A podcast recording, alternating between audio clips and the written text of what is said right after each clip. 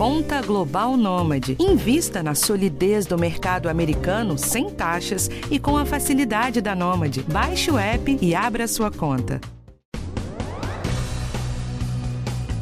Nosso assunto hoje é queda. Todo idoso tem 30% de risco de queda por ano, você sabia? E elas são a causa de 14% das visitas ao pronto-socorro e de 4% das internações nessa faixa etária, né, de 60 anos ou mais. Como consequência, ocorrem fraturas, traumatismos na cabeça, né, em várias partes do corpo, insegurança, medo uma grande limitação nas atividades diárias e uma consequente piora na qualidade de vida. Quem trabalha com queda costuma dizer que nunca tem uma única causa. São vários fatores e é sobre eles que a gente vai conversar hoje com a neurologista e especialista em tratamento de tontura, vertigem e desequilíbrio, a doutora Cristiana Pereira. Ela também vai explicar como a gente pode prevenir que elas aconteçam, as quedas, né? Principalmente dentro de casa, onde 70% delas ocorrem. Eu sou Jorge Félix e este é o podcast do Bem-Estar. Doutora, quais são os tipos de quedas mais frequentes e onde elas ocorrem? Obrigado primeiro por sua participação aqui no podcast. Muito obrigada, muito obrigada pela apresentação. É um prazer estar aqui com vocês. Bom, as quedas, como já foi falado, são uma tragédia, né? Eu costumo colocar isso como uma comparação com a queda de um avião. Então, a queda de um avião é uma tragédia coletiva, a queda de uma pessoa idosa é uma tragédia individual. E assim como o avião, normalmente não não acontece por um único motivo, são sempre vários motivos associados, né? Principalmente o idoso, né? Quem mais cai, o idoso pode cair em casa, ele pode cair na rua, tem medo que esse idoso saia, saia sozinho, porque tem medo que na rua ele caia e realmente ele pode cair na rua, mas ele também pode cair em casa, né? Porque tropeça no tapete, porque tropeça num objeto deixado no chão, porque escorrega no chão que está um pouco molhado. Então as quedas podem acontecer em qualquer lugar fatores que podem ser bobos, né? Mas são importantes para o nosso idoso com risco de queda. Queria começar pela questão de doenças associadas, questão da queda, né? Quer dizer, geralmente as pessoas caem porque tem alguma doença associada ou é uma questão do ambiente e do próprio processo de envelhecimento? Podem ser as duas circunstâncias. Então, para o idoso cair, ele não precisa ter nenhuma doença. Às vezes é o próprio processo do envelhecimento. Então, a pessoa idosa tem uma diminuição da sensibilidade dos pés, tem uma diminuição da visão, tem uma diminuição da função do labirinto, que são próprias do envelhecimento. Ele não precisa ter nenhuma doença. E talvez ele não caísse se fosse só uma perda da sensibilidade ou se fosse só um pouco da perda da visão. Mas quando ele tem um pouco de perda de várias dessas funções, né, da sensibilidade, da visão, do labirinto, aí a perda acaba sendo maior, aumentando o risco dele cair. O idoso tem um risco maior de queda simplesmente pelo processo do envelhecimento. Agora, existem algumas doenças que favorecem. Então, se o idoso tiver um problema do labirinto, se o idoso já teve um AVC, se o idoso tem uma doença osteomuscular, ou seja, a musculatura dele não está boa, as articulações não estão boas, aí o risco de queda é ainda maior. Quando a pessoa idosa não tem nenhuma doença associada, existe também uma questão de, de, consciência do corpo. Nem sempre os idosos têm a percepção de que o corpo é, não responde mais tão rapidamente aqueles reflexos, né? E aí a pessoa acha que vai fazer um movimento e não consegue. É difícil, né, convencer a pessoa de que ela tem essa limitação. Como que é essa perda da capacidade, né, de equilíbrio ao longo do tempo e como fazer com que a pessoa entenda esses limites? A perda né, do equilíbrio ao longo do tempo é um processo, como eu disse, faz parte do envelhecimento. Então, o ajuste postural vai ser mais lento, a massa muscular é menor, os reflexos mais lentos, né?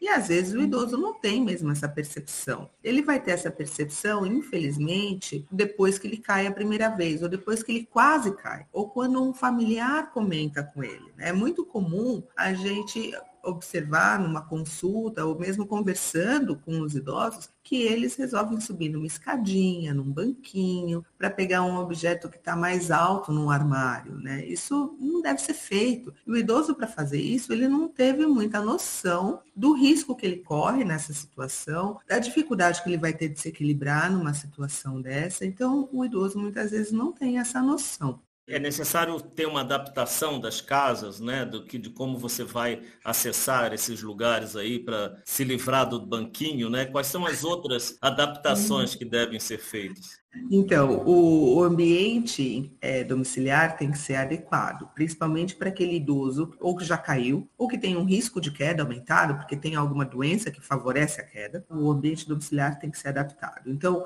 os tapetes devem ser evitados, e se tiver o tapete, a borda do tapete tem que estar absolutamente grudada no chão, com uma fita adesiva alguma coisa que impeça que esse tapete escorregue, que a borda levante, que o idoso tropece nesse tapete. Não deve ter objetos caídos soltos no chão, né? Então, às vezes, outros familiares deixam objetos no chão, os netos, as crianças, ou mesmo os bichinhos de estimação podem ser um problema, né? O idoso pode tropeçar nesses bichinhos de estimação. O banheiro precisa idealmente ser adaptado também, então com barras de segurança no banheiro. No box do chuveiro deve haver um tapete antiderrapante que o idoso possa tomar banho sozinho. Fora do box também algum um tapete que também seja antiderrapante, para que o idoso não pise no chão molhado e para que ele também não escorregue no próprio tapete.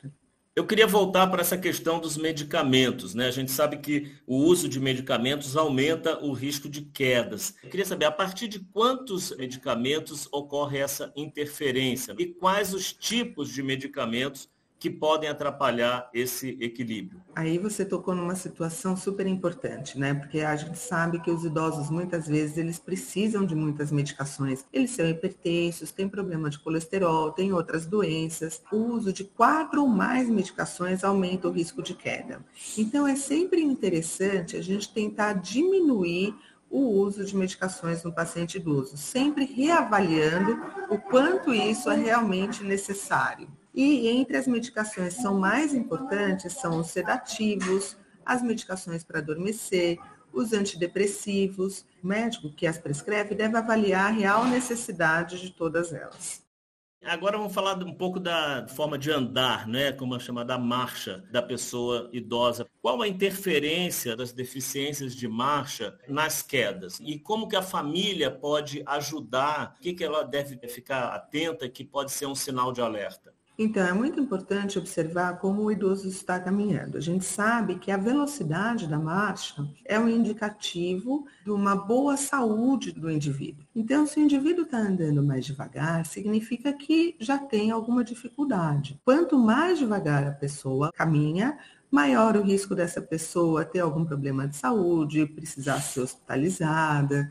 Enfim, então, o primeiro passo, talvez avaliar a velocidade da marcha, ou quão rápido ou devagar essa pessoa caminha. E como ela caminha. Se ela caminha bem, em linha reta, se ela precisa afastar as pernas, né, para se equilibrar, se precisa segurar em volta para poder se manter equilibrado, né? Uma pessoa saudável vai caminhar bem em linha reta, é capaz de atravessar uma rua no tempo adequado dos semáforos. Se não estiver caminhando bem, é um indicativo de que essa pessoa tem um risco aumentado de queda. Quando a pessoa está na rua, na hora de atravessar, de subir e descer escadas, também existe esse risco de uma queda fora de casa. Como que ela pode tentar evitar essas quedas também na rua? A pessoa tem sempre que prestar uma atenção redobrada quando sai na rua. Então, talvez a primeira coisa seja prestar atenção no que está fazendo. Se está caminhando na rua, deve prestar atenção nessa caminhada, né? Então, evitar de usar o celular ao mesmo tempo que caminha. Se estiver caminhando com alguém do lado, vai acabar conversando, mas evitar de ficar virando a cabeça toda hora para olhar se já tem algum grau de desequilíbrio. Preste atenção naquilo que está fazendo. Vai olhar uma vitrine do lado, para, olha a vitrine depois continua caminhando. Então, atenção, olhe para a calçada, para os desníveis e tudo mais. Primeiro, use sempre o semáforo de pedestre. Atravesse a rua sempre nessas condições. Para e daí olha para um lado, olha para o outro, tá tudo certo e atravessa. Nada de começar atravessando a rua já num impulso de uma vez só, sem parar isso certamente vai aumentar o risco dessa pessoa cair. Então, tem que se concentrar naquilo que está fazendo. E o uso de aparelhos de locomoção, né? Muita gente compra uma bengala, não é? Dá na mão da pessoa idosa é, sem nenhum treinamento ou avaliação, quase que um automedicamento. E isso é, é motivo de queda também, como a gente sabe. Quem deve prescrever e como que deve ser usado esse equipamento? O uso do dispositivo né, auxiliar para caminhar é sempre uma questão, porque o familiar às vezes acha que se o paciente, o idoso usar uma bengala, vai ajudar. E muitas vezes vai mesmo. Mas essa avaliação tem que ser feita com muita cautela. Pode ser necessário, pode ser um ponto de apoio, um auxílio, mas requer um treino também. Então, usar a bengala não é simplesmente pegar uma bengala e sair andando com ela. Esse dispositivo tem que ser orientado e prescrito, idealmente por um fisioterapeuta, por alguém que entenda o que está fazendo, para ver a altura, se a altura está adequada, como usar, de que lado vai ser usado. Né? Nós aprendemos a andar com os nossos dois pés. Então, andar com a bengala também é um aprendizado e deve ser feito com cuidado também, porque pode mais atrapalhar do que ajudar. Tem também, evidente, o calçado, né? o sapato né? adequado que a pessoa está utilizando. Né? Qual é o tipo de calçado que ela, né, se já tem algum risco para queda, deve usar? Então, os calçados devem ser idealmente calçados que prendam no calcanhar. Então, o que o idoso não pode usar de jeito nenhum é o chinelo. O chinelo de dedo né, que fica completamente solto no calcanhar, isso deve ser evitado a todo custo. Assim como as pantufas, porque tem um solado deslizante. Elas podem ser muito confortáveis para serem usadas em casa, mas o solado precisa ser antiderrapante. Agora, por outro lado, calçados tipo Crocs, que são demais antiderrapantes, também podem ser o problema, porque eles podem grudar no chão e o idoso não consegue dar o passo porque o calçado está grudado no chão. Então, tem que usar um calçado, idealmente antiderrapante, mas que não seja antiderrapante demais, e preso no calcanhar. Ou seja, caminhar de chinelo de dedo, pantufas ou de meias descalço em casa, o idoso não pode fazer nenhuma dessas coisas. Tem também a questão da visão, né? queria que você explicasse isso para gente. De quanto em quanto tempo deve fazer essa verificação de grau do óculos ou ver assim os primeiros sinais, né, de que a visão pode estar atrapalhando, prejudicando a caminhar, né, prejudicando saber a altura do degrau. Isso também é, é um grande motivo de quedas, não? Sim, sem dúvida. A visão para a manutenção do equilíbrio do idoso é um aspecto super importante. Para a gente entender um pouco melhor isso, né, para a gente se equilibrar, a gente precisa da informação visual, da informação que vem do labirinto e da informação que vem dos pés. Mas, conforme os anos vão passando, as pessoas vão ficando cada vez mais dependentes da informação visual. Então, o idoso, para se equilibrar, ele precisa demais da informação visual, muito mais do que das outras. Então, a visão precisa estar tá muito boa. E aí não é só uma questão do grau do óculos. O grau do óculos é super importante, mas o idoso tem o maior risco de ter catarata, tem o maior risco de ter uma degeneração de mácula. Então, outras doenças oftalmológicas que podem também contribuir para essa perda da visão. Quanto ao óculos, né, um aspecto que pode ser curioso, mas é, é muito comum.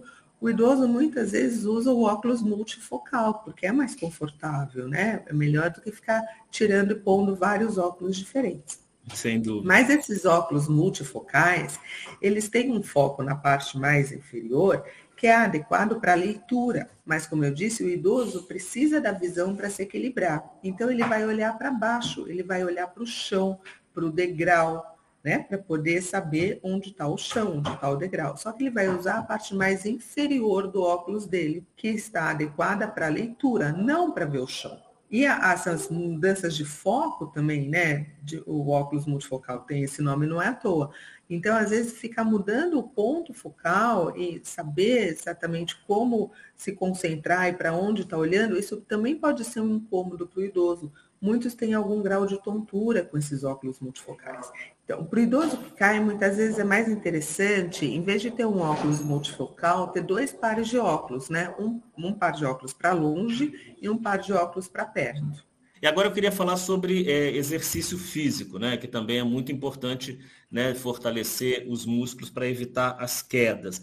E muita gente acha que só as atividades em casa, de varrer, lavar roupa, elas já são suficientes para o fortalecimento da musculatura, né? Mas isso não é verdade, né? Quais são os tipos de exercícios que são importantes e que são recomendados que previnem a queda? A atividade física é a medida isolada mais eficaz na prevenção de quedas. Então, a gente falou de várias aqui, né? Cuidar do ambiente, diminuir o número de medicações, adequar o óculos, uma avaliação oftalmológica. Mas a atividade física, como medida isolada, é a mais eficaz. Então, eu acho que essa já é uma mensagem muito importante. Mas deve ser uma atividade física real. Não vale só o cuidado da casa, como você comentou, né? Então, a pessoa tem que fazer alguma atividade. Aí não há estudos muito claros que digam qual, se uma é melhor que o outro. O ideal que a gente imagina é que as atividades sejam de fortalecimento muscular. Então, o idoso, ele perde muita massa muscular. Essa musculatura tem que ser fortalecida. Então, ele deve fazer exercícios de fortalecimento muscular e exercícios de treino de equilíbrio. Né? A caminhada é um ótimo exercício. Tá, agora, e se mesmo com todos esses cuidados, né, a pessoa sofre uma queda, né, seja dentro de casa, seja na rua, o que que as pessoas da família ou quem, porventura, queira ajudar essa pessoa que caiu na rua, essa pessoa idosa, o que que ela tem que fazer ali na hora? Bom, na hora que a pessoa cai, a primeira coisa é se certificar. Caiu? Será que a pessoa desmaiou? Será que ela está consciente? Então, a primeira coisa, vamos ver se a pessoa está consciente. Estando consciente, a gente vai ver se a pessoa tem dor em algum lugar, se ela tem alguma dificuldade para se movimentar, movimentar os braços, as pernas. A pessoa dizendo, olha, tá tudo bem, eu consigo levantar, eu não desmaiei, eu só caí. Se você me ajudar a me levantar, tá tudo bem, tá tudo em ordem. Agora, se for percebido que tem alguma dor, que tem alguma coisa que não está bem, não está conseguindo mexer direito, alguma coisa assim, deve ser chamado auxílio médico, né? Ou uma ambulância, ou alguém que possa ajudar aquela pessoa naquele momento. E se possível, se a pessoa estiver sozinha, procurar algum contato, família ou quem possa ajudar. Doutora Cristiana Pereira, neurologista, muito obrigado pela sua participação aqui no podcast do Bem-Estar. É isso, esperamos que aí as orientações sirvam né, para que o país consiga diminuir um pouco esse número de quedas e as consequências aí tão graves. Sem dúvida, esse é o nosso objetivo. Dia 24 de junho, nós temos o Dia Mundial de Prevenção de Quedas, uma forma de conscientizar a população, não só a população idosa, mas de todos os familiares, e lembrar que a prevenção de quedas vai ser obtida através de uma educação constante, né, uma conscientização constante no dia a dia. O podcast do Bem-Estar tem a produção de Consuelo Cruz, a gravação de Marcelo Belo, a edição de Natália Marques, a direção de Karina Dorigo e a apresentação foi minha, Jorge Félix. Até o próximo.